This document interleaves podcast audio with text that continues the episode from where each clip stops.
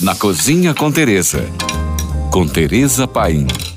Massas italianas recheadas. Ravioli foi a primeira massa recheada criada, produzida com farinha de trigo tipo 1 especial, ovos e água mineral, com diferentes recheios em formato quadrado. Já o capelete surgiu como uma nova versão do ravioli, que por ter um formato quadrado, as pessoas reclamavam que não era possível distinguir o recheio antes de provar.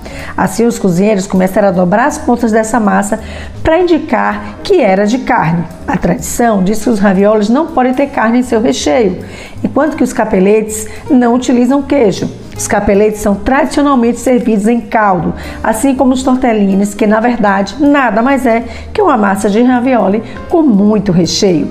Outra versão dessa massa é a mesaluna ou meia-lua, que nada mais é que um ravioli cortado em formato de meia-lua, como se fosse um pastel brasileiro. Já o sorrentino não tem nada a ver com sorrento na Itália, como o nome sugere. Foi inventado em Mar del Plata, na Argentina, como um ravioli maior, diferente. Formato é semelhante a um chapéu arredondado de abas bem pequenos, não levantadas. Canelone usa a mesma massa base, mas seu formato é cilíndrico, bem parecido com a panqueca. Ele costuma ser recheado de carne e queijo e o mais famoso por aqui é o espinafre com ricota. Por hoje é só. Mais dicas me siga no Instagram, arroba Tereza Paim. Ou se você tem alguma pergunta, mande para nós. Fique agora com nossa deliciosa programação GFM.